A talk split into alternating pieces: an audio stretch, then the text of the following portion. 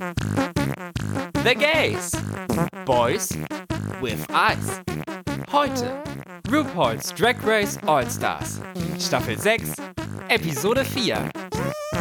Hallo, hallo, hallo und herzlich willkommen zurück bei The Gays, Boys with Eyes, dem einzigen deutschen RuPaul's Drag Race Podcast und RuPaul's Drag Race All-Stars Podcast. Wir sind hier wieder mit einer Folge All-Stars 6, eine Folge Drag Race España und natürlich mit einem Gio. Hallo Gio. Hallo, ich wollte schon sagen, und mit einer Folge Lecker aufs Land. Nee, Spaß. Ist das dein Thema der Woche? Das ist mein Thema der Woche, weil zwischen den ganzen Schreckensnachrichten und diesen ekelhaften Bildern vom Finale gestern, nebenbei herzlichen Glückwunsch an die italienische Nationalmannschaft. Fußballfinale muss man sagen, es gab jetzt keine Drag Race Finale oder so gestern. Die einzigen, die uns interessierten sollten, aber es gibt ja auch noch was außerhalb der LGBT Community. I haven't heard. I, I, zweifle ich an. Und ja, und da versuche ich mich ein bisschen mit Lecker aufs Land, ich nenne es mal, zu betäuben, damit ich auf andere Gedanken komme. Kannst du vielleicht für unsere ZuhörerInnen, die das Format nicht kennen, kurz erklären, worum es da geht? Lecker aufs Land ist eine Sendung vom SWR, theoretisch eigentlich das deutsche Drag Race. Es treffen. Es treffen sich sechs Landfrauen aus dem Südwesten und dann ist es so wie beim, beim perfekten Dinner. Ist es so, dass sie sich dann gegenseitig was vorkochen, also drei Gerichte, stellen aber auch nebenher so ein bisschen ihren Alltag und ihren Hof vor. Also es gibt manche, die sind Winzerinnen, andere halten Schweine, andere Kühe und dann laden sie halt die Frauen dann zu sich ein und eigentlich habe ich es nur angeguckt, weil es ja ich wollte mich darüber lustig machen, aber die haben mich so ein bisschen in ihren Bann gezogen. Und es ist recht knuffig. Das Lustige ist, am Anfang der Sendung tuckern sie dann mit so einem kleinen Busle durch die Landschaft und trinken dann erstmal schön ihren Sekt und dann, wenn sie angekommen sind auf dem Hof, gibt's dann nochmal was Alkoholisches. Ah, die Säfte fließen. Zum Essen gibt's dann jeweils immer einen Wein, weil das passt ja dazu und danach wird sich dann abgeschossen, wenn das Dinner vorbei ist. also eine sehr wholesome Serie. Nichts genau. Schlechtes passiert da und so. Nee, also es gibt keine Bitchfights, es gibt keine Dramas, es sind alle glücklich, es sind alle lustig. Das Lustige auch ist, dass alle lachen, obwohl keiner von denen Humor besitzt. also so ähnlich wie bei uns. Na! Fast. Nur, dass es halt sechs Frauen sind und nicht zwei Männer.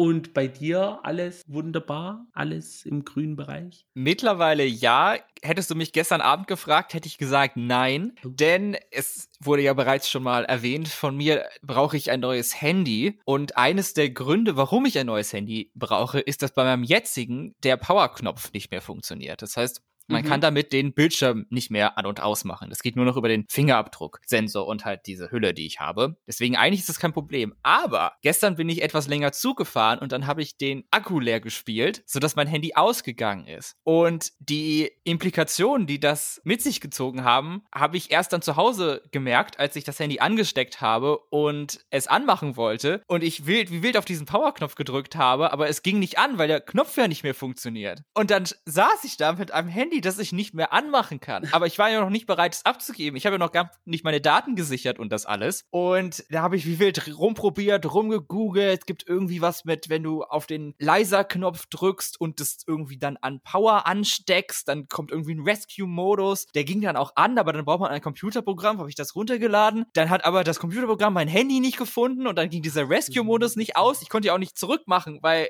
ich konnte ja nicht ausmachen. Und dann habe ich darauf gewartet, dass sich der Akku wieder entladen hat. Dann war es irgendwann wieder schwarz. Und dann habe ich es wieder angesteckt und äh, Knöpfe gedrückt. Und dann irgendwie durch Zauberhand ging es dann tatsächlich wieder an. Und jetzt läuft es wieder stabil. Und solange ich jetzt bis Freitag, dann kriege ich mein neues Handy. Also wenn diese Folge raus ist, habe ich mein neues Handy schon in der Hand. Mhm. Wenn es bis dahin nicht wieder ausgeht, bin ich zufrieden und dann kann ich es auch endlich zu Grabe tragen, sozusagen. Dinge, die man im Leben nicht braucht, einfach ich hatte es echt schon abgeschrieben. Ich hatte mich echt schon darauf eingestellt, okay, das war's jetzt. Ich kann jetzt meine Fotos, die bei Google sind, die, okay, die kann ich behalten, aber alles andere in diesem Handy ist weg. Aber zum Glück war es nicht so schlimm. Na Gott sei Dank, dass es da doch geklappt hat am Ende mit dem Einschalten. Ich weiß nicht, was ich getan habe. Also ich kann niemandem dabei Hilfe leisten oder so. Also keine Ahnung. Es ging einfach plötzlich wieder an und ich bin sehr dankbar. Guter Zufall. Worüber ich auch sehr dankbar bin, ist eine tolle Folge Drag Race, denn das war in meinen Augen die Folge 4. Also sehr gut. Ja, stabile, sehr, sehr stabile Folge. Am Anfang war ich erst etwas überrascht, weil bei Wow Presents ging die Folge erstmal los mit einer Werbung für Antakt. Und ich dachte, hä, habe ich jetzt auf die falsche Serie geklickt? Ist das jetzt ja Antakt? Aber nein, es war einfach nur vorgeschalten. Bitte guckt euch Antakt an. Ja, ich glaube, Antakt läuft nicht so gut. Anscheinend nicht. Da mussten sie was machen. In der echten Folge geht es dann natürlich um das Auspacken der Lipsticks. Und das war die engste Wahl in All-Stars Herstory. Vier mhm. Stimmen für Akuria, sechs Stimmen für Silky. Das war wirklich eine knappe Kiste. Ich frage mich, was passieren würde, wenn es Stimmgleichheit geben würde. Also fünf für Silky, fünf für Akuria. Wären dann beide raus? Was sagt da das Reglement? Ich weiß es nicht 100%, aber ich glaube dann, ach so, nee, geht ja gar nicht. Ich wollte gerade sagen, dann entscheidet die Stimme von äh, der Challenge-Siegerin, aber die hat ja den Lip-Sync nicht gewonnen, deswegen kommen wir jetzt zu dieser Situation. Mhm. Ich kann mir vorstellen, dass sie diese Situation dann einfach ignorieren und dann die Challenge-Gewinnerin gewinnt, weil die kann ja nur einen Lip-Sync auswählen. Sein, ja. RuPaul weiß ja, wer, welche Lipsticks gezogen wurden, beziehungsweise die Producer, aber. Stimmt. Obwohl das so eine, eigentlich so eine krasse Situation war, fand ich, wurde es echt zivilisiert gelöst oder behandelt von Aquaria. Sie fand das überhaupt nicht schlimm, dass so viele für sie gestimmt haben und sie ist den dreien und eben auch Seki da nicht böse drüber und nimmt das nicht persönlich, was ja eigentlich alles nur noch schlimmer machen würde, wenn man da jetzt extrem beleidigt ist und so. Ihr könnt ja mir in den Rücken fallen und bla und blub und alles. Das ist ja auch wirklich eine schwierige Situation. Und darüber hinaus hat Akuria faktisch letzte Folge alle eingeladen für sie oder eben für Seki zu stimmen. Also sollte sie sich da ja auch nicht wundern, wenn es tatsächlich jemand gemacht hat. Ja, ich bin immer noch perplex gewesen, dass sie sich so in diese Position begeben haben. Hier wählt für uns zwei, weil die anderen zwei waren viel besser. Ja, ich verstehe es nicht. Hercule ist einfach so ein guter Mensch. Sie hat das einfach nicht ausgehalten. Mit den noch guten Kritiken für Ginger und die Keen-Kritiken für Jan. Keine Ahnung, wie auch immer. Will sie aber nicht gewinnen. I mean.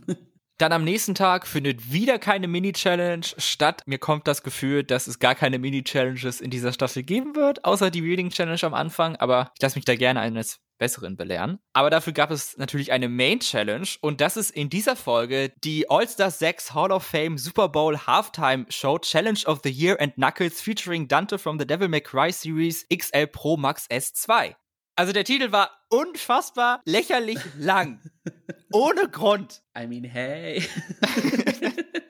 Und darüber hinaus fand ich die Challenge auch etwas verwirrend am Anfang. Ich glaube, am Ende hat sich es dann doch ein bisschen aufgeklärt, worum es geht. Aber am Anfang kommt es mir so vor, als wäre das hier Snatch Game, Musical, Lip Sync Performance, Sport Challenge vielleicht noch mit bei. Alles in einem zusammengemischt. Theoretisch, so wie du sagst, es war ein musikalisches Snatch Game in dem Sinne. Denn die Queens mussten sich vor der Sendung, also das stand anscheinend schon fest, mussten sich einen Halftime-Show-Performer oder einen Moment aussuchen, den sie dann spielen oder die sie dann spielen in den meisten Fällen. Dann mhm. müssen sie in der Challenge dazu lip-sinken und tanzen durch eine Choreografie von Jamal Sims und das Ganze durch Musik von RuPaul, aber gesungen von Celebrity Impersonatoren. Mhm. Also da kam einiges zusammen. Ja, also wie du gesagt hast am Anfang, es klang sehr verwirrend auf dem Papier. Die Umsetzung war aber ganz flott, muss man sagen.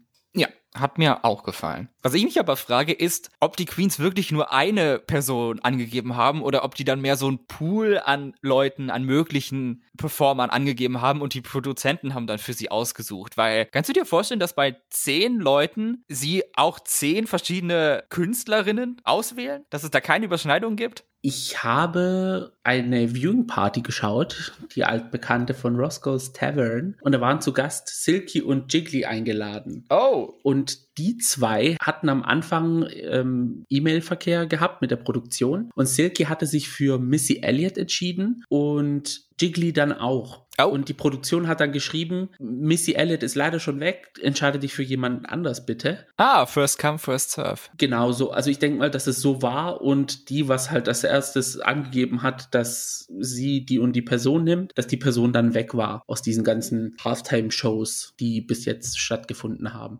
Und wen hatte Jiggly dann genommen? Jiggly hatte dann Janet Jackson, die ganze Performance mit Tits Out und allem. also, das wäre spannend gewesen, wenn sie noch dabei gewesen wäre. Oh ja, das hätte ich auch gerne gesehen. Schade. Das ist das Blöde an diesen Challenges, wo sie das auch vorbereiten. Da haben sie ja die Audio-Songs schon gemacht und fertig in der Kiste und dann mhm. können sie die nicht benutzen, weil die Queen nicht mehr da ist. So wie damals, als Tatjana nach Hause gegangen ist beim ersten Mal bei All Stars 2 mit der Baddest Bitches of the World Challenge und sie hatte ja dann ähm, Johanna von Orleans und sie hatte den besten Part eigentlich gehabt, aber da sie ja nach Hause gegangen, gefahren ist, haben wir es nie gehört, außer auf den Streaming-Plattformen. Oh, da muss ich mir auch nochmal anhören. Mm, oh, der ist richtig gut. Etwas schlucken musste ich ja bei Trinity und bei Jan, die Beyoncé und Lady Gaga spielen wollen. Denn man könnte es schon sagen, auf den beiden, Beyoncé und Lady Gaga, liegt so eine Art Drag Race Fluch. Beide mhm. wurden zwar schon mehrfach gespielt, vor allen Dingen beim Snatch Game, aber es hat leider noch kein einziges Mal funktioniert bei keiner von beiden. Mhm. Das war eine große Aufgabe, die zwei zu machen. Aber die Proben haben dann schon so einen kleinen Vorgeschmack gegeben, dass sie es wahrscheinlich schaffen könnten, gut zu sein. Denn beide haben die Proben ganz gut hinbekommen. Vor allen Dingen Trinity hatte diese Beyoncé-Isms wirklich mit dem Schnippen eines Fingers drauf. Mhm. Aber gut, Beyoncé ist auch eines der, ja, im, im Repertoire von Trinity eine feste Nummer. Ja, das ist ihr Steckenpferd. Also, wenn sie das nicht gemeistert hätte, dann hätte ich die Welt nicht verstanden. Beyoncé und Whitney Houston, mit der sie ja auch schon mal bei Ellen aufgetreten ist. Oh, das habe ich nicht gesehen, das kann ich aber nachträglich nachschauen. Ich weiß gar nicht, wer da der Gast ist, aber auf jeden Fall kommt dann irgendwann Trinity rein und macht dann äh, Whitney Houston. Okay, muss ich mir mal anschauen. Also klingt spannend auf jeden Fall. Haben wir beide was zu tun. Vielleicht macht sie sie ja dann bei Snatch Game, falls sie bis dahin noch dabei ist. Kann ja sein. Spoiler Alert. Keine Ahnung, also alle Angaben ohne Gewehr. Potenzieller Spoiler Alert. Rumor Alert. Bei einer Queen fand ich die Proben auch besonders witzig und das ist Yara Sophia, die auch sehr oft Shakira macht in ihren Nummern und sie hat praktisch die Choreografie in die Hand genommen und schon mal darauf hingewiesen von wegen, nee, das macht sie nicht und das macht, es muss hier so rumgehen und das ist hier erst mhm. alles falsch. Also ich mach das hier anders. So geht das mit Shakira. Das war so unangenehm anzuschauen. Vor allem dann dieses Ding, wo mit den, mit den überkreuzten Händen. Ja, an der Stelle würde ich das machen. Ich so, ja, aber das ist jetzt nicht Teil der Choreografie. Das heißt jetzt nicht, dass du deine Erfahrungen mit in die Arbeit von dem Choreografen mit einbringen sollst, sondern versuch einfach mit dem, was er dir gibt, das meiste daraus zu machen. Also ich hätte es an ihrer Stelle gemacht, aber ich hätte es nicht erwähnt. Ja, ich meine, sie kann einfach die Choreografie ändern, mein Gott. Who cares? Was wollen die machen? Mich rausschmeißen? Mann. Jetzt haben wir ihn natürlich schon mehrfach angesprochen. Ich möchte dir natürlich auch nochmal die Gelegenheit geben und darauf hinzuweisen, vielleicht nochmal, dass Jamal Sims wieder da ist. Ich muss da eigentlich nichts zu sagen. Es wurde alles gesagt. Ich bin immer noch Single, also ich weiß nicht, wo das Problem liegt. Dann kommen wir zu der Halftime-Show-Performance. Das lief ab, dass jede Queen nacheinander dann da ihre Choreografie und ihr Lip-Sync gemacht hat und dann am Ende standen alle nochmal zusammen auf der Bühne. Die Songs fand ich alle wirklich sehr gut. Also die Variationen von den bekannten RuPaul-Songs waren echt gut neu abgemischt. Auch, dass es auf dann die Künstler oder die Künstlerin gepasst hat. Mhm. Und da wurde auch wieder meine liebste Celebrity-Stimmen-Impersonatorin engagiert.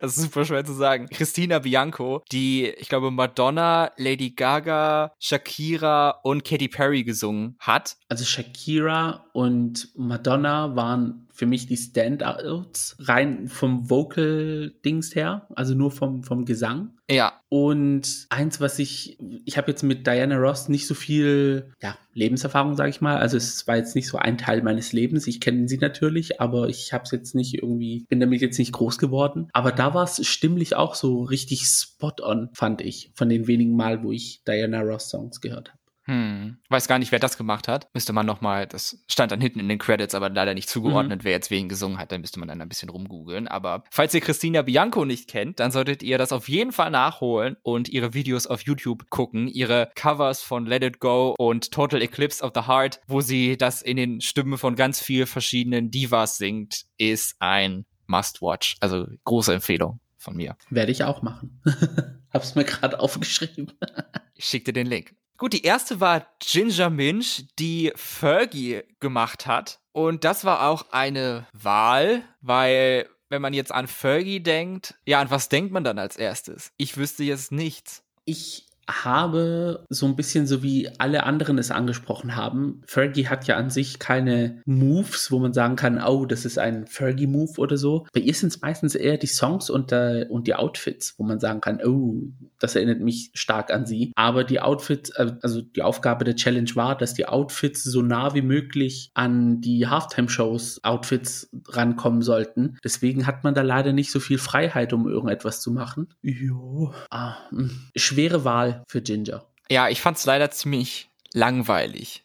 Es hat so der Pep gefehlt, ein bisschen. Die Choreografie hat ja auch nicht geholfen, dass sie dann die Treppe runter und die Treppe wieder rauf musste. Mhm. Also das war alles so ein bisschen, ja, und Ginger ist natürlich auch jetzt nicht die beste Tänzerin. Das stimmt auch leider. Als nächstes kam Eureka als Madonna und ihr Outfit kannte ich, obwohl ich die Halftime-Show von Madonna nicht gesehen hatte, aber Pheromone hatte das, glaube ich, bei dem Madonna Runway in Staffel 9 auch an. Das kam mir da so bekannt vor. Mhm. Eureka fand ich okay, nur am Ende ist dann ihr Headpiece so verrutscht, sodass man dann den Ansatz und den Kleber und so sehen konnte, glaube ich. Und das fand ich dann so ein bisschen nicht so schön. Das ist mir jetzt nicht aufgefallen. Ich weiß aber nur, dass die Performance sehr low energy war. Sie stand da eigentlich nur rum. Sie hat einmal so einen High Kick gemacht, aber sonst mhm. war das mehr mit Armen. Ich, ja, also wenn du mir sagst, wie die Performance war, kann ich es ja leider nicht sagen. Ich kann mich an das Headpiece erinnern. Ja. An das Outfit, aber auch nur, weil es Madonna getragen hat. aber so an sich fand ich Eureka jetzt nicht so stark. Ja, ich auch nicht. Weiter geht es mit Raja O'Hara, die, wie bereits angesprochen, Diana Ross spielt. Da habe ich mir aufgeschrieben, dass du mit so einer Performance nicht gewinnen kannst, aber schlecht war es trotzdem nicht. Es war eine stabile, safe Nummer. Ja. Also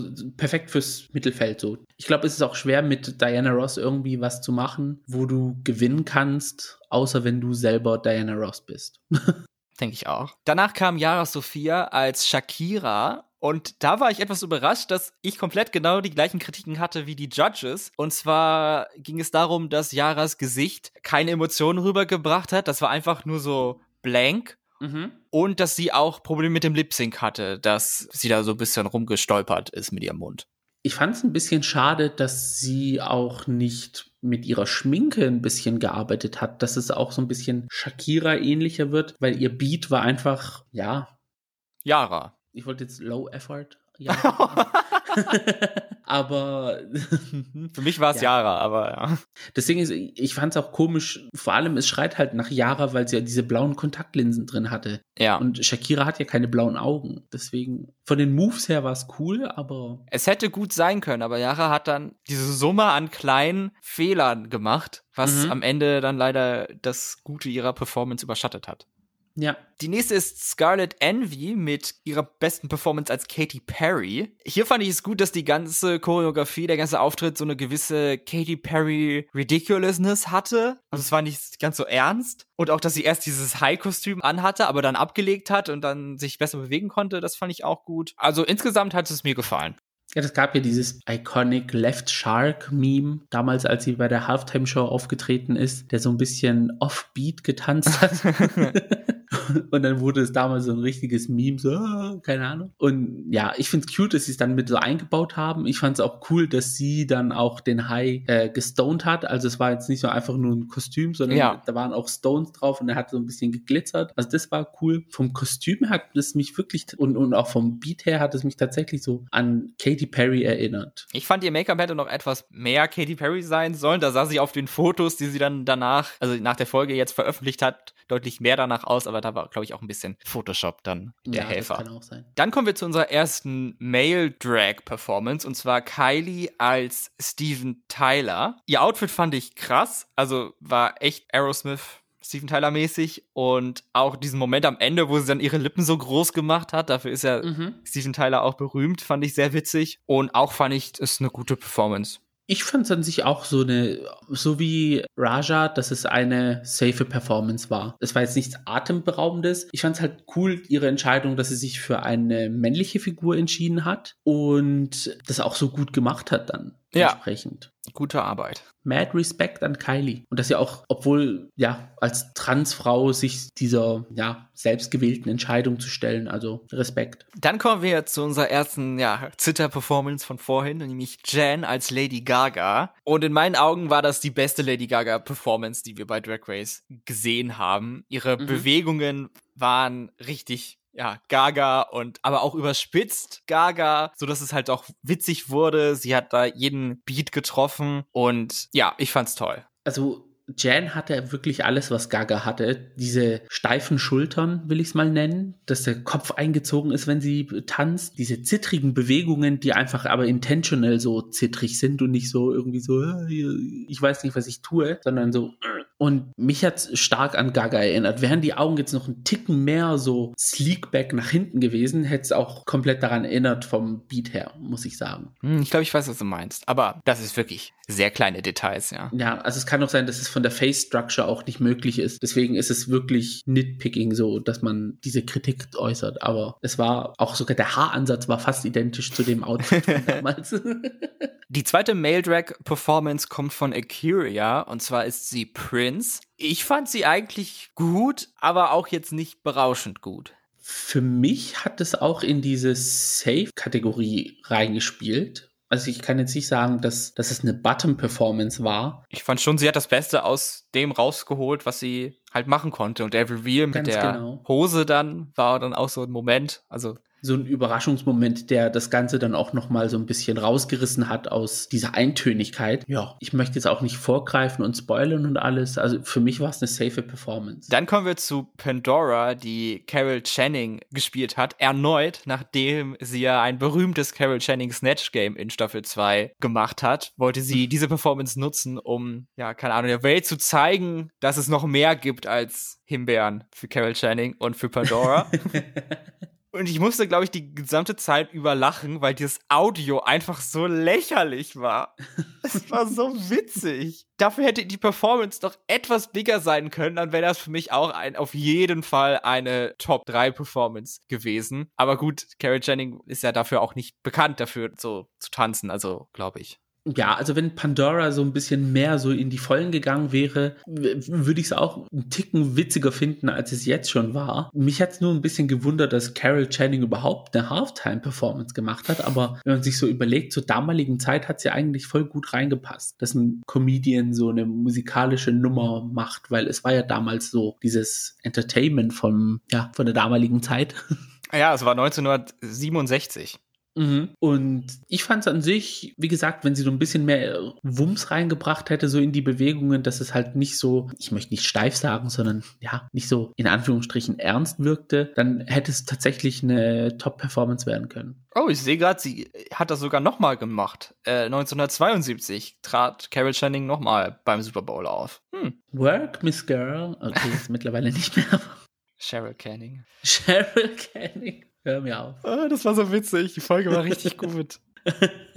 I loved it. Und zum Schluss noch die Performance, auf die wir wahrscheinlich alle gewartet haben. Trinity K. Bonet als Beyoncé. Und was soll man anders sagen, außer amazing. Ich bin sprachlos. Ich dachte tatsächlich, Trinity macht das Ding nochmal. Die Isms waren da, die Bewegungen waren on point, die Choreo wurde durchgetanzt wie sonst was. Auch der gesungene Part klang wie Beyoncé zum Teil, obwohl Beyoncé eine recht schwierige Stimme zum Nachmachen hat, weil sie auch so eine riesige Range hat. Props to whoever sang this song. Ja.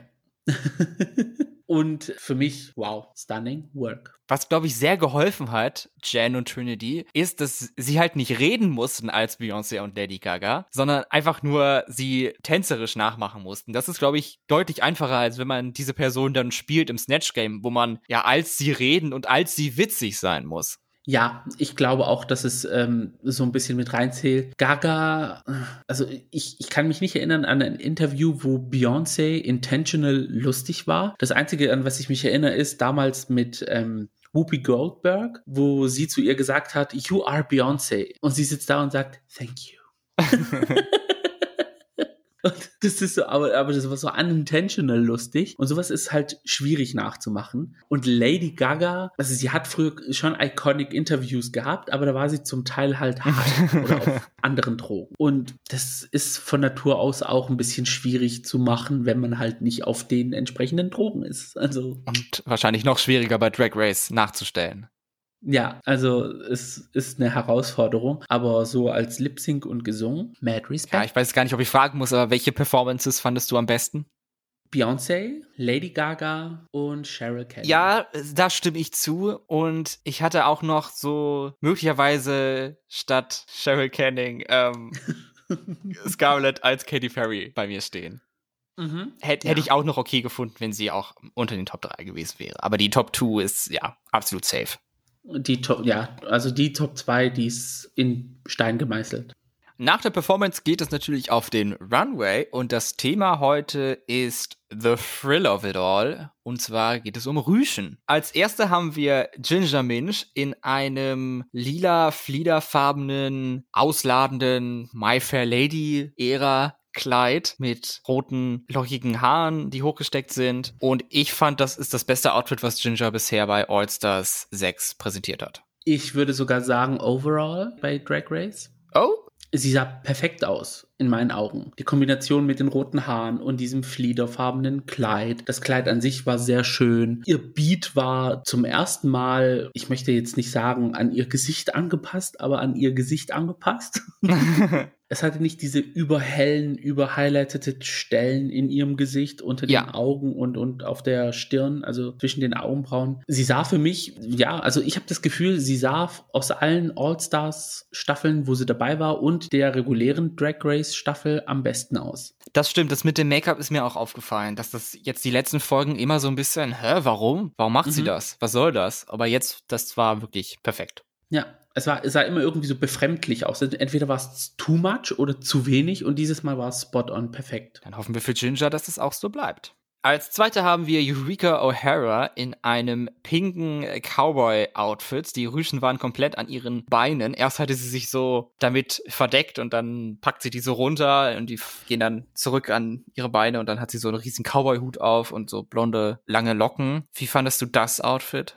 Von der Idee fand ich es nicht schlecht. Die Umsetzung war jetzt leider nicht so gelungen. Ich fand, der Cowboy-Hut war ein bisschen sloppy und comedic big. Also es war jetzt nicht irgendwie so ein Cowboy-Hut, wo du sagst, okay, es ist ein Cowboy-Hut, sondern es war cartoonmäßig übertrieben großer Cowboy-Hut. Wobei man sagen muss, Eureka ist halt auch entsprechend eine große Person, deswegen ja. sollte der Hut auch entsprechend sein, aber auch für Eureka war dieser Hut zu groß, meiner Meinung nach. Ich fand die Haare nicht dazu sehr passend zu dem Outfit. Die haben das Ganze so ein bisschen irgendwie steif wirken lassen, so, so komplett durchgehend, blockmäßig. Also sie sah sehr blocky aus. ja, verstehe, was du meinst. Fand ich auch, also Ginger hatte das beste Outfit und Eureka hatte das mit das schlechteste ihrer All-Stars-Zeit, fand ich bisher ich, mir fällt spontan nichts ein, was ich schlechter fand, deswegen sage ich mal ja.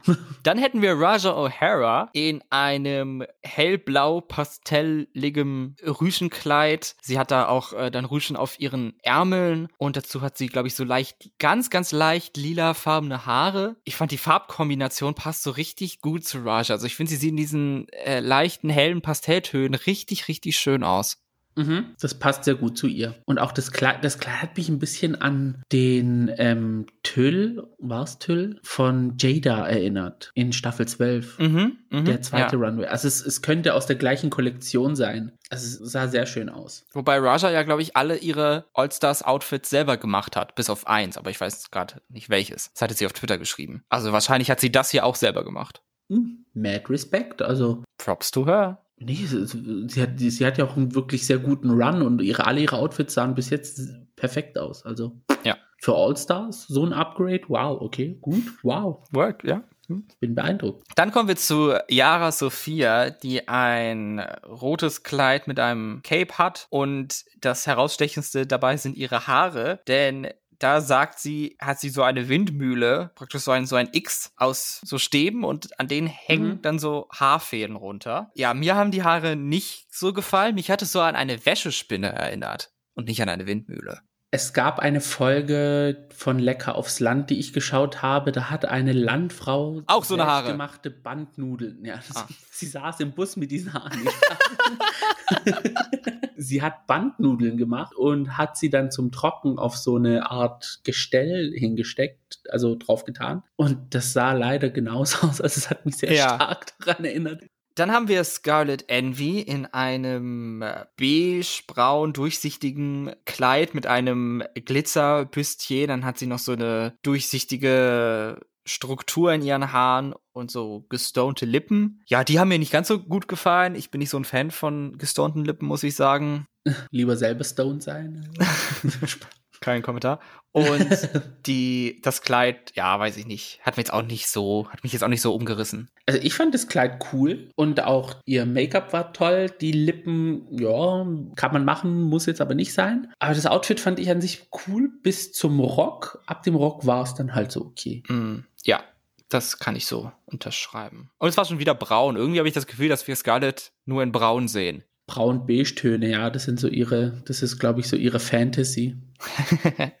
Earth Green. Dann hätten wir Kylie Sonigelov in einem langen silbernen Stoffrüschenkleid. Ja, es war viel los und ich fand, das hat ihren Körper ein bisschen zu sehr verschluckt, das Kleid. Und sie hat ja mhm. so ein Hammerbody, also. Aber gut, muss ja auch, sie kann ja nicht jede Woche nackt auf dem Runway sein. Geht ja, wäre auch blöd. Also ich hätte da gar kein Problem.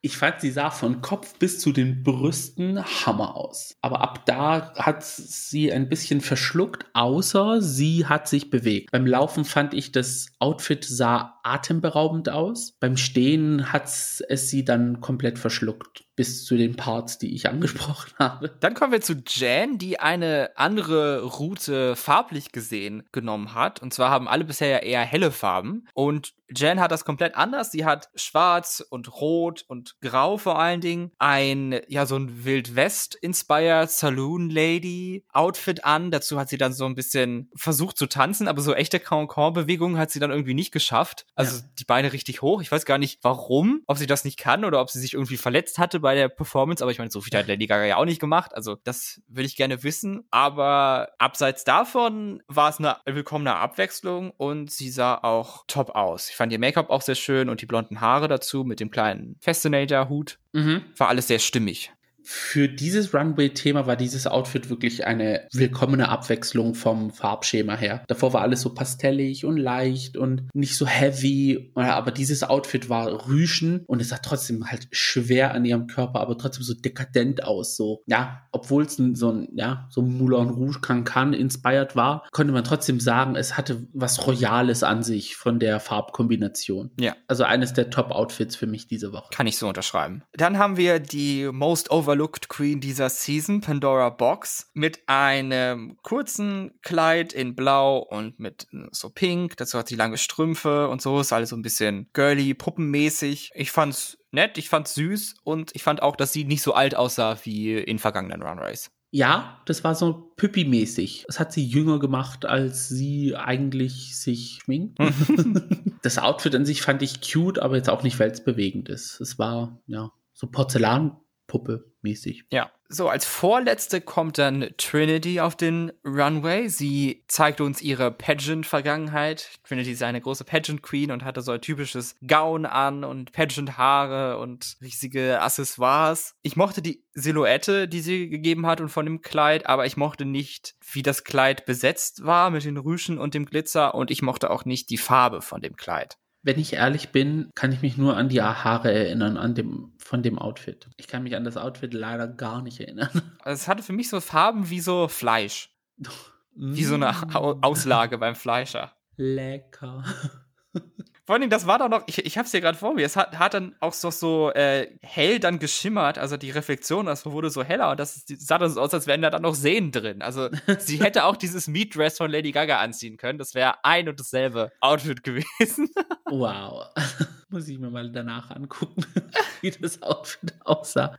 Ich, kann, ich muss ehrlich sagen, ich habe ich hab das Outfit auf dem Runway gesehen und ich kann mich auch nicht erinnern, wie ich mich gefühlt habe, als ich das Outfit gesehen habe. Deswegen dachte ich mir so, okay, ich gucke es mir mir jetzt nachträglich nicht an, weil das war halt meine erste Emotion, die ich hatte Ja. zu dem Zeitpunkt, beziehungsweise die Emotion, die ich nicht hatte. Und die letzte auf dem Runway ist dann Akiria mit dem, ja, Showstopping Outfit der Woche mit dieser, ja, ich weiß es, ich kann es kaum beschreiben, also es ist so eine riesige, sie ist so eine riesige Blüte, die dann aufgeht und dann hat sie das so dahinter in diesem, diesem Schirmdingern, die wir ab und zu mal sehen bei, bei Drag Queens und ja, das war wirklich, ja, atemberaubend. Es war so eine Mischung aus Seerose, Rose, keine Ahnung, was für eine andere Blume. Hibiskus oder so vielleicht. Ey, wow, wow, dass sie es überhaupt erstmal so hochgetragen hat, dann äh, wie so ein Pfau hinter sich hergezogen hat und dann, also, wenn ihr das Outfit noch nicht gesehen habt, guckt euch auf Instagram bei Akiria an. Es ist das Beste, was wir von ihr gesehen haben in dieser Staffel. Auf jeden Fall. Also High Drag, High Drag. Und dann ging es an die Bewertung und dort sind Scarlett, Raja, Kylie und Pandora safe. Eureka, Jan und Trinity sind die Top 3 und Ginger, Yara und Akiria die Bottom 3. Stimmst du da überein? Äh, Nein. Ja, nein. Wie gesagt, ich hatte eher Pandora in den Top 3 gesehen, wenn sie jetzt mehr so umfreigegeben hätte. Eureka? Das hat mich wirklich überrascht. Als ich Eurekas Performance gesehen habe, da hatte ich wirklich das Gefühl, weil ich habe halt nichts rübergebracht bekommen. Okay, ja, die Stimme hat sich angehört wie Madonna. Das Outfit sah nach Madonna aus. Ich konnte jetzt aber nicht sagen, es hat mich das so umgerissen, dass es in die Top 3 kommen würde. Ich hätte dann eher gesagt, so eventuell in die Bottom, beziehungsweise in die Bottom 3. Also, Ja, da war ich auch echt überrascht. ja, dass sie eine Top-Platzierung gekriegt hat und dann noch bei dem Outfit, also, okay. Und die Bottom 3 mit Ginger, Yara und Akiria, fandest du das okay? Akiria hätte ich auch nicht in die Bottom 3 gesetzt. Da hätte ich, so, ja, da, ja, das war dann für mich der Platz von Eureka. Akiria raus, Eureka rein Ja, und Pandora in, zu den in die Top drei. Tops. Ja. Zu meiner Überraschung war es dann aber so, dass es dann nur noch eine Bottom 2 gab und dann Ginger safe war, sodass Yara und Akiria up for Elimination sind. Das hat mich echt überrascht, weil ich hatte Mhm. schon echt gedacht, dass Ginger up for Elimination ist. Ja, also es, das hat mich in dem Zeitpunkt dann auch geärgert, dass ich sehe, okay, Akiria, ja, also ich konnte es null verstehen, dass Akiria in den Bottom 3 war und dann auch noch in die Bottom 2 gekommen ist. Okay, work. Also sie kann machen, was sie will, aber es wird nicht irgendwie, ja. Man könnte sagen, ja, Ginger hatte so ein gutes Outfit, aber das Outfit von Akiria war ja sogar noch mal besser. Es hat sie überschattet, also es hat alle überschattet. Also ich, ich, ich könnte jetzt nicht sagen, was Akiria hätte retten können, was sie noch nachträglich hätte machen können. Ein Jumpsplit in dem Outfit geht ja wohl schlecht. Also eine Bottom 3 hätte ich noch okay gefunden, hätte ich dann okay gerechtfertigt, wie auch immer, aber so f- fand ich nicht so schön. Ja, eine Bottom 3 hätte ich auch, dry. Eine Bottom 3 hätte ich auch gerechtfertigt, wenn, ja, wenn es an den Haaren herbeigezogen wäre. Dann ging es natürlich noch darum, wer die Folge gewinnt. Und das ist eine Queen, die noch kein Challenge gewonnen hat. Weder in All-Stars noch in ihrer eigenen Staffel. Und zwar Jen. Yay! Herzlichen bim. Justice für das Season 12 Musical. Ja, also, ja, den Sieg mussten sie ihr nachträglich geben, ja. Aber musste es ausgerechnet in der Woche von Trinity's Beyoncé sein? I don't know. Ja, schwierig, weil Trinity war halt auch richtig gut. Also nie hätte es mehr Reason gegeben, einen Top-2-Challenge-Win zu vergeben, als bei diesen beiden. Ja, also ich, ja, ich hätte tatsächlich gesagt, ihr seid beide die Gewinner. Ja, lass die doch beide gegen den Lip-Sync Assassin lip-synken, ist doch egal. Na, das wäre dann mal spannend gewesen, was daraus kommen würde als Ergebnis. Hm. Die hätten der einen Queen den Lipstick von der einen Queen geben müssen, der anderen Queen den von der anderen und der Lipstick Assassin kriegt dann den Vote vom, vom Cast und dann wird hier mal russisch Roulette gespielt. ja. Das wäre spannend gewesen. Der bisherige Staffeltrend war ja eher, dass es darum ging, Jans komplette Existenz zu invalidieren und sie seelisch als auch als Drag Queen und Mensch zu zerstören. Deswegen freue ich mich sehr, dass sie jetzt hier diese Challenge gewonnen hat. Aber Ja. wenn man das vielleicht mal etwas weiter spinnen wollen würde, könnte man auch sagen, ja, sie haben Jan gewinnen lassen, damit die Fans sauer auf sie sind, dass Trinity nicht gewonnen hat. Was ja auch so ein bisschen tatsächlich passiert ist, dass Jan so doch überraschend viel Hate von, an Anführungsstrichen, Fans bekommt, dass sie sie angreifen dafür, dass ja, sie scheiße ist und dass Trinity hätte gewinnen sollen und dass ihr Lip-Sync kacke ist und alles. Naja, dass sie gewonnen hat, hat ja belegt, dass sie hatte eine Leistung erbracht, um überhaupt in die Top 2 zu kommen in der Folge. Also es war jetzt nicht so, dass, dass sie es einfach so geschenkt bekommen hat. Also sie hatte schon ja. eine Leistung dahinter gelegt. War die Leistung von Trinity jetzt besser? Ja. Wahrscheinlich. Aber es war jetzt nicht Jans Schuld, dass sie den Sieg gekriegt hat, weil die Entscheidung lag ja nicht bei ihr, sondern bei jemand anders. Mhm. Die Queens geben ihre Stimmen ab, Jan entscheidet sich für eine von den beiden Personen, Akiria oder Yara, und dann geht es zum Lip Sync, der ist diese Woche zu Womanizer von Britney Spears. Hashtag Free Britney. Ja, ich warte immer noch, dass die Sendung auch mal sowas dazu sagt. Also, was ist da los? Also, das wäre jetzt eigentlich mit der Moment gewesen, aber. Ja, auch mit dem Finale von Staffel 13 und jetzt, also, naja. Hashtag Free Britney. Der Podcast steht dafür. Es ist zwar in dieser Woche schon wieder nicht Cameron Michaels gewesen, die der Lip Sync Assassin war, aber ich war trotzdem nicht enttäuscht. Mhm. Bevor der Vorhang hochgeht, hatte ich für einen Moment gedacht, oh mein Gott, was ist, wenn sie Gigi Good geholt haben? Ich meine, sie wohnte immer in, in LA, sie stünde zur Verfügung und dann Gigi gegen Jan bei der Musical-Folge. Ich meine, das hätte der ganzen Folge echt nochmal die Krone aufgesetzt. Aber leider war das natürlich nur wieder ein wilder Gedanke von mir und es wer anders. Und über diese Queen habe ich mich sehr gefreut. Sie wurde schon mal angesprochen in Folge 2, überraschenderweise. Man hätte meinen können, sie ist von Drag Race vergessen worden. Aber nein, sie ist da, sie ist gut, sie ist Jessica Wilde aus Staffel 2. Yay! Die Lip Sync Assassins dieses Mal bringen es wirklich. Also ich bin mit der Wahl bisher echt sehr zufrieden. Es gab letzte Staffel ein Video, wo sich jemand beschwert hatte, was das für Lip Sync Assassins sind und die eigentlichen Lip Sync Assassins sind doch die und die und die und die Person. Und da muss man sagen, aus der Liste, die es damals gab, sind, glaube ich, alle Queens bis auf Brooklyn Heights bis jetzt aufgetreten. Also Work. Da hat sich jemand diese Liste zu Herzen genommen. Ganz genau. Lustigerweise hat Jessica bei Drag Race nur ein einziges Mal lip-sinken müssen und den hat sie verloren gegen Tatiana. Aber sie ist unbestritten eine klasse Performerin und Tänzerin. Ja. Das haben wir in dem Lip Sync ja gesehen. Wer es das noch nicht wusste. Wie hättest du dich entschieden? Welchen Lip Sync fandest du besser? Den von Jan oder den von Jessica? Ich fand den von Jessica eindeutig besser. Möchte uns noch erklären, warum? Jan war mir irgendwie so zu angestrengt. Sie wollte unbedingt was machen, aber es war irgendwie nicht zum Song passend. Ja, weird choice. Und wenn sie was gemacht hat, dann hat sie es halt oft wiederholt, zum Beispiel bei diesem Part bei Woman, Womanizer, Womanizer. Da hat sie immer so mit dem Kopf gezuckt. Ich so, ja, okay, beim ersten Mal cute, beim zweiten Mal hm, jetzt den ganzen Song durchmachen, muss man es jetzt nicht unbedingt, weil dieses, dieser Part kommt sehr oft vor. Das ist praktisch der Chorus. Und ja, der Death Drop, ob der jetzt sein hätte müssen, weiß ich jetzt auch nicht unbedingt. Deswegen fand ich Jessica stärker. Die Kamera hat das schon ein bisschen verraten. Also das war es deutlich häufiger auf Jessica gezeigt und gefilmt und uns ihre tollen Momente gezeigt.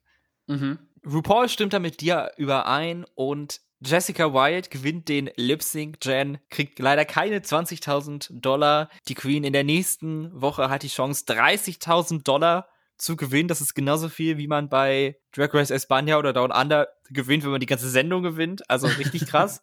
Und das mit einem Lip Sync. Ist es bei All Stars 5 so passiert, dass zwei Lip Sync verloren wurden und dann Miss Cracker die 30.000 gewonnen hat? Ich meine, es waren nur zwei Lip Syncs verloren. Also ich glaube, ah, okay. 20.000 waren im Jackpot. Ah, okay, gut. Dann, weil ich hatte irgendwie sowas in Erinnerung, aber dann ist es wahrscheinlich das erste Mal, also nicht wahrscheinlich, dann ist es das erste Mal passiert in der Staffel. Und dann der große Moment, welcher Name steht in Jessicas Lipstick? Für wen hättest du gestimmt? Für Yara oder für Akiria?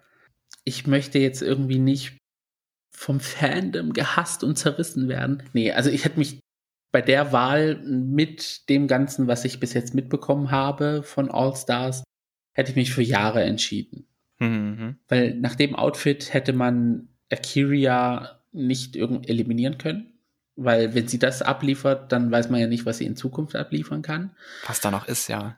Und bei Yara, ja, sie ist zwar gutes Fernsehen, aber mir hat so ein bisschen, ich will jetzt nicht sagen, mir hat der Drive gefehlt und die Passion und keine Ahnung was dahinter. Aber ja, es gibt halt Queens, die wollen es irgendwie mehr und sie geben einem auch dieses Gefühl. Ja, darum ging es viel in Antakt. Also da haben halt die Gruppe mit Yara oder Kyria geredet und da ja schien Yara so ein bisschen sie wollte halt nicht betteln darum, dass sie bleibt, deswegen hat sie das irgendwie gar nicht versucht. Sie hat einfach, ihr macht eure Wahl und ihr macht das schon, entscheidet halt, wie ihr denkt oder so. Und der Kyria war da wirklich, ich will das unbedingt und ich will weitermachen und ich will mehr zeigen von mir und ich habe das alles und so. Mhm. Und ja, das war, glaube ich, auch ein Grund, warum man dann für Yara stimmen könnte. Also ich fand es sehr schwierig und ich hätte mir gewünscht, dass Ginger noch mit in, in den Bottom gewesen wäre, weil dann hätte ich locker für Ginger gestimmt.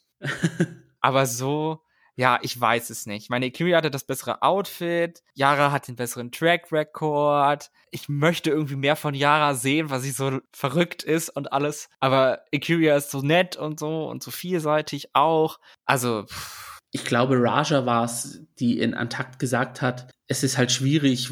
Sie hat es dann auch so abgewegt wie du, dass Yara den besseren Track Record hat, aber Akira will es unbedingt, aber hat Akira auch das Zeugs, um nächstes Mal nicht in die Bottom Two wieder zu landen? Und das war so diese, dieses hm. Dilemma. Und ja, ich hätte es dann aber trotzdem von mir aus persönlich, hätte ich jetzt spontan entschieden, Yara. Ja, ich bin froh, dass ich die Wahl nicht treffen musste. es wurde dann tatsächlich sehr einstimmig entschieden, dass Yara gehen muss. Jede hat für Yara gestimmt. Well. Bis auf Yara. Ja. Und somit wird Yara von ihrer besten Freundin Jessica Wilde leider eliminiert und ist darüber sichtlich enttäuscht und verabschiedet sich mit den Worten Fuck you guys. Was, glaube ich, kein Scherz war. Glaube, sie hat das ernst gemeint. Ich glaube auch nicht, dass es lighthearted war. Ich fand es halt nur lustig, wie dann RuPaul dann trotzdem so gelacht hat. So, hahaha, was für eine lustige Situation. Ja. Ach du. Und das war aber trotzdem so ein richtiger Cringe-Moment. So. Das war sehr unangenehm. Es ist, soweit ich weiß, stand jetzt noch nicht 100% klar, für wen Jan gestimmt hat. Also es sah so aus, als hätte sie den linken Lipstick genommen. Das war der von Ecuria. Und halt im Wiki steht auch Ecuria, aber wir haben es nicht wirklich gesehen. Das heißt, ich würde es noch nicht hundertprozentig sagen, dass Jan für Ikiria gestimmt hat und so ja. gegen die ganze Gruppe. Aber es scheint doch so zu sein. Das erfahren wir dann am Anfang der nächsten Folge. Das heißt, wenn diese Folge Podcast schon raus ist, dann wissen wir das und dann sind die Spekulationen hier obsolet. Aber das könnte dann noch mal krachen mhm. am Anfang, wenn dann Jan sich verteidigen muss dass sie Kyria genommen hat, obwohl alle anderen für Yara gestimmt haben. Außer sie zieht so einen Bibi-Stunt und sagt so, out of respect of Yara. Ja, ich meine, aber das funktioniert ja. Also, was sollen die denn da denken, für wen sie gestimmt hat? Für die, die nicht da ist oder für die, die da noch sitzt? Ja, das. Also ich finde auch mittlerweile sollte auch Bibi mal damit rausrücken, für wen sie also gestimmt hat. Also ernsthaft. Das war die vierte Folge von Drag Race All Stars.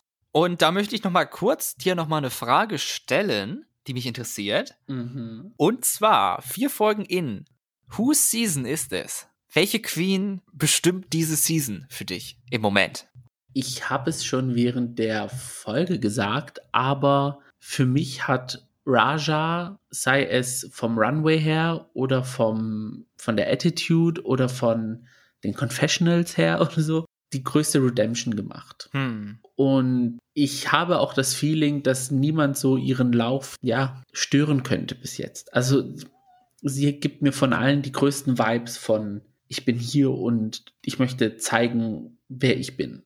Für mich ist es im Moment am meisten noch Trinity. Sie hat so ein, also es ist, Staffel 6 ist natürlich schon so lange her, aber ich glaube, dieser Sprung von Staffel 6 zu jetzt, diese wirkliche Reintroduction, die sie durch diese Staffel hat, ist enorm. Und was sie bisher gezeigt hat, ist auch wirklich High Class. Mhm. Trinity war auch eine Kandidatin, wo ich sagen würde, sie zählt auch dazu. Für mich ist aber dieser ausschlaggebende Punkt, dass es halt von zwischen All-Stars 6 und Staffel 11 so ein kleiner Zeitraum war. Und deswegen sehe ich ja. dann eher Raja die diesen Drive, also ich finde, Trinity und Raja haben so den gleichen Drive im Wettbewerb. Ja, kann ich sehen. Ja, also die zwei sind für mich so, ich würde sogar sagen, Frontrunner. Ja, kann man im Moment durchaus so sehen. Mhm. Da sind wir gespannt, wie es weitergeht. Ja. Wo es hier weitergeht, ist natürlich noch Drag Race España. Beziehungsweise diese Folge muss man sagen, ist es Envy Perus Drag Race España. denn sie war Guest Judge in dieser Folge. Das erste Mal, dass eine Drag Queen Guest Judge war. Das erste Mal, dass eine ehemalige Gewinnerin von einer Drag Race Staffel Guest Judge war. Und es war, ja, sehr cool, sie wiederzusehen, nachdem Mhm. Drag Race Holland ja schon mal so eine Zeit her ist. Und ich fand es auch cute, dass wir die ganze Zeit uns jetzt, also mein Ohr hat sich so an dieses spanische Spanisch gewöhnt und dann kam Envy Peru und hat mit ihrem Dialekt sozusagen gesprochen, also im peruvianischen Spanisch. Und das hat sich dann für mich so immer so, so irgendwie so fremd angehört, obwohl es eigentlich die gleiche Sprache ist. Ja, sie klang ganz anders. Ich hätte jetzt auch eher gedacht, dass sie auch so ein, noch so einen, so einen holländischen Touch drin hatte, aber das macht natürlich auch irgendwie gar keinen Sinn, weil sie ja äh, aus Peru kommt ursprünglich und äh, warum sollte ihr Spanisch, ihre Muttersprache, einen holländischen Akzent haben? Aber Das kann Kann- auch sein, warum nicht? auf jeden Fall kam mir das dann so, also es, es klang wirklich ein bisschen anders, das war witzig. Es ist die vorletzte Folge und hier gibt es dann wieder eine Mini-Challenge. Davor kriegen die Queens aber nochmal so Handys geschenkt und zwar Flip-Smartphones. mhm. Die ich ja irgendwie jetzt cool finde. Aber anscheinend führt auch Samsung so eine krasse Werbekampagne in Spanien, denn bei der neuen Staffel Elite, meiner Lieblings-Netflix-Originalserie, da gibt es auch eine Figur, die hat auch so ein Flipphone. Oh. Also anscheinend müssen die, entweder wollen sie, dass die in Spanien durch die Decke gehen oder die sind absolut en vogue gerade in Spanien. Ich muss ja sagen, dass ähm, es hat sich angefühlt wie so eine Dauerwerbesendung. Ja. Und ich finde ja Product Placement jetzt nicht so befremdlich. Wer sich noch an den Clip von El Diablo erinnern kann mit Head Head and Shoulders und Blue Sky, es ist in Griechenland auch so ein bisschen gang und gäbe, dass man in Musikvideos, in Serien so Product Placement, aber so richtig offensichtlich macht. Deswegen kam mir dieser Part in, bei Drag Race España jetzt nicht so fremd an. Ja, Product Placement ist das richtige Stichwort, denn jetzt kommt natürlich erstmal der Werbebreak bei uns. Nein, Spaß, aber wenn jemand sponsern will, dann sagt Bescheid. Wir sind dafür alles offen. Fast alles. Ja, okay, fast alles. Bei der Mini-Challenge mussten sich die Queens in so Umkleidekabinen zurückziehen und in drei Minuten ihr Make-up machen und das Ganze ohne Spiegel. Das fand ich auch eine super witzige Idee. mhm. Vor allem drei Minuten, so recht knapp bemessen, also. Und Carmen Farala sah dann einfach normal aus. Also, als hätte sie damit auf den, in die Challenge gehen wollen. Auf den Marvel vielleicht nicht, aber in die Challenge. Ja, ja, ja. Also von allen sah sie entsprechend am besten aus, das muss man zugeben. Challenge ist das richtige Stichwort, denn die Maxi Challenge in dieser Folge ist die Umstyling Challenge und es geht diesmal wieder um Rugby-Spieler, also genau wie bei Drag Race Down Under, müssen die Queens das erste inklusive Rugby-Team Spaniens, die Madrid Titans, in ihre Drag-Verwandtschaft verwandeln. Carmen, die die Mini-Challenge gewonnen hat, durfte die Leute dann zuordnen und nachdem dann alle ihren Partner gefunden haben, haben sie sich so zusammengesetzt und so drüber geredet und das fand ich echt eine schöne Szene, also auch sehr gut gemacht, weil die so nicht mit Confessionals oder so unterbrochen wurde, sondern die ging einfach von Gespräch zu Gespräch und dann haben wir so gehört, über was die geredet haben. Also Pupi und ihr Partner haben über ihre schwierigen Erfahrungen als schwule Männer geredet. Mhm. Carmen hat mit ihrem Partner über Drag Race geredet. Sagittaria hat sich von dem Boyfriend von ihrem Rugby-Spieler erzählen lassen. Und Fernando hat Killer Queen über Rugby zugelabert. Das fand ich auch sehr witzig. Killer Queen hatte die Arschkarte gezogen. Dafür hatte sie was Schönes zum Angucken durch ihren Spieler dabei. ja, das kann man sagen, auf jeden Fall. das haben auch alle hinter Fernando hergethirstet, die ganze Folge über. Aber wie viele Zähne kann ein Mensch haben? Ich habe gedacht, man hat nur 32. Ja, er hat das doppelte Paar genommen, glaube ich. Also oben 32 und unten nochmal 32. Also Und dann den Mund so weit auf. Also das Uh. ist natürlich hilfreich. Da ist es mir dann irgendwie aufgefallen, dass ich fand, dass die Produktionsqualität von Drag Race España im Vergleich zu den ersten Folgen nochmal deutlich zugenommen hat. Also irgendwie finde ich es jetzt sehr, ja, polished und fast en par mit US Drag Race, auch was die musikalische Unterlegung und so angeht. Mhm. Da sind sie echt gut geworden mittlerweile. Ja, so zum Schluss haben sie den Dreh herausgefunden. Das ist mir auch aufgefallen, dass die Folge knackiger war im Vergleich zu den ersten Folgen. Da wussten sie noch nicht, in welche Richtung das sich das Ganze entwickelt. Und mittlerweile, weißt du, hat man schon so ein bisschen, dass alles hat seinen Ort und seinen Platz und sein, seine Zeit und dann geht's ins nächste Segment über. Und es ist entweder nicht zu rushed oder nicht zu lang gezogen. Hätte ich auch nicht gedacht, dass sowas geht, dass man über die Staffel lange lernt, aber die haben es Genau. hinbekommen. Also Hut ab. Mhm. Dann kommen wir zum Runway. Und zwar als erstes war das Poopy Poison und Peppy Passion, die ein Cheerleading-Outfit hatten, angespielt an diese Rugby-Geschichte. Wobei ich fand, sie, das Outfit sah mehr wie Bücherwurm aus, anstatt Cheerleader. Also dieser lange Pullover und so. Mhm. Aber Peppy sah richtig aus wie Poopy. Aber das liegt auch daran, dass Poopys Make-up jetzt eher Nicht Intentionally- rough around the edges ist. Das Mhm. lässt sich natürlich sehr gut übertragen. Ja, also Peppy war jetzt nicht gerade, also Carmen Faralla 2 war es jetzt nicht. Aber sie ist natürlich auch was acht Meter groß gewesen, also das ist Ja. auch schwer, so ein Mann. Zu, mit, zu In den einem- 1,50 von Pupi.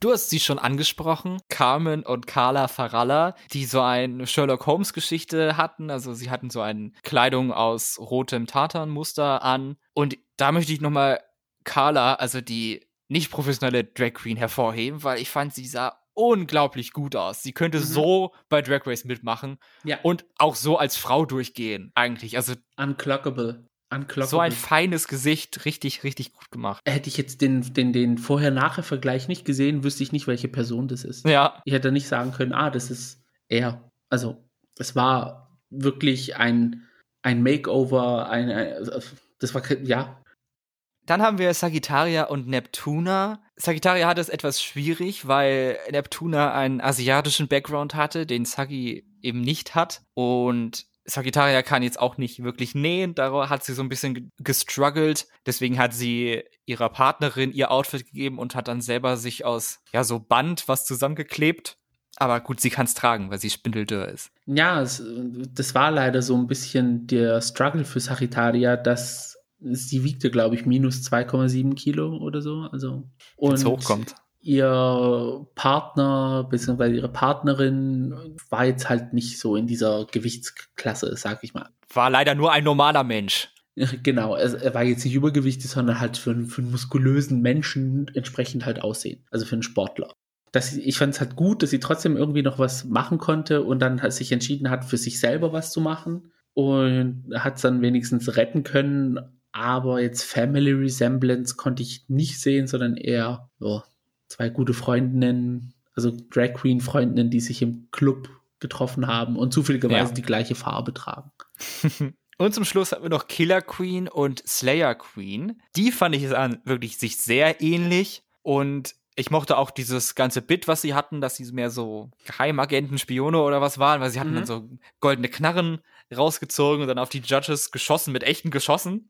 Auch mal cool. Aber die Outfits fand ich etwas unspektakulär. Ja, könnte man vom Outfit her schon sagen. Ich fand aber von der Essenz hat Killer Queen tatsächlich Slayer Queen zu sich selbst am meisten näher gebracht. Hm. Also man konnte tatsächlich sehen, das, was Slayer Queen getragen hat, hat halt diesen Killer Queen Stempel drauf. So auch vom Beat her, von den Haaren her, das war die Essenz von Killer Queen in Slayer Queen. Deswegen dachte ich auch am Anfang, dass es tatsächlich auch an sie geht. Also Das sahen die Judges anders, denn sie haben Carmen Faralla zur Siegerin erklärt. ja, Ja, kann man auch machen. das wäre meine zweite Option gewesen. Es war halt wirklich gut. Es war halt tatsächlich, aber es war halt keine Family Resemblance, so wie ich sie eigentlich im Kopf habe. Ja, und ich fand auch, dass Carmen Carla etwas überschattet hat. Ja, outfitmäßig und auf dem Runway. Davor gab es noch den emotionalen, was würdest du zu deinem früheren Ich sagen mit den Kinderfotos? Das macht man ja meistens immer im Finale, aber Drag Race España hat sich gedacht, ach, machen wir in der Top 4. Warum nicht? Mhm. Haben wir mehr zu weinen. Als ob sie schon bei Espanja nicht genug weinen, aber work. Ja. Und dann, wenn es um den Lip Sync geht, kommt nochmal ein Twist. Und zwar, dass sowohl Pupi als auch Sagittaria als auch Killer Queen lip müssen. Ein Three-Way Lip Sync. Das kam unerwartet. Ja, Killer Queen hat sich absolut schon safe im Finale gesehen Ja. und war dann sichtlich geschockt. Wir sind alle davon ausgegangen. Also ich, ich, ich habe, wie gesagt, Killer Queen entweder als Siegerin gesehen oder sie ist dann neben Carmen in den Top 2 und dann Sagittario und Puppy machen es unter sich aus. Plot Twist. Alle drei müssen lip sinken. The work. Das kennt ja Envy Peru aus ihrer Staffel. In Holland haben sie das ja auch mal gemacht. Ohne Not. Kann ich mich spontan nicht dran erinnern. Ich glaube, es war Madame Madness, Mama Queen und wahrscheinlich Ja, ja, ja. Abby Oh My God, weil die hat ja immer gelipsingt. Jetzt, wo du sagst, ja. Der Lip Sync ging, glaube ich, über den ganzen Song. Also sie haben ihn einfach komplett in der ganzen Länge abgespielt. Ich fand ihn auch super spaßig, wie alle drei da gelipsingt haben und Spaß hatten zusammen. Mhm. Ich fand sie auch alle eigentlich gleich gut, gleich witzig, unterhaltsam. Und als der Song vorbei war, habe ich applaudiert und gerufen, Top 4, Top 4, Top 4.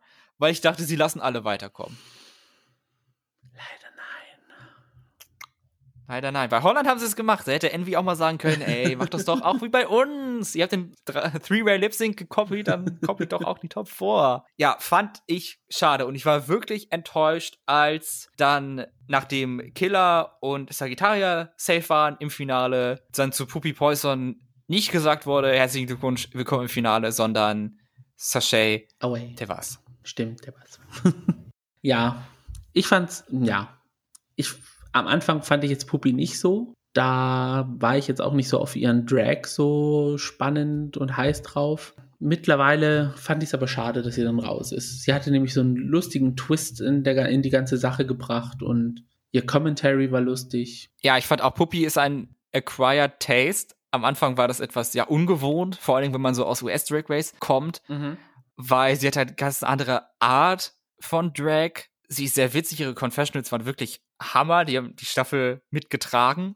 Ja. Und auch gerade, weil sie halt so anders ist, bei US Drag Race würde man, glaube ich, Puppy Poison nie sehen. Ich glaube nicht. Die müsste dann erstmal so polished werden, dass sie dann auf dem Standard von den anderen Queens ist. Das ist das Schöne an diesen Spin-Offs. Das ist halt, Ja, dass man auch andere Arten von Drag sehen kann.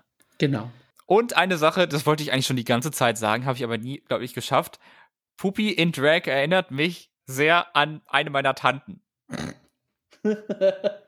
Dieses erste Outfit, was sie hatte, vom Make-up her, also die selbstgemachte mit den blonden Haaren, das könnte eindeutig meine Tante gewesen sein. Deswegen hatte ich irgendwie schon früh einen Softspot für Puppy. Shoutout an die Tante. naja, dafür haben wir jetzt eine Top 3, Carmen Farala, Killer Queen und Sagittaria. Bei Carmen und bei Sagittaria war ich mir eigentlich relativ sicher, dass sie es ins Finale schaffen werden. Also auch schon früh. mhm. Killer ist dann mehr so die Überraschung gewesen, der Underdog.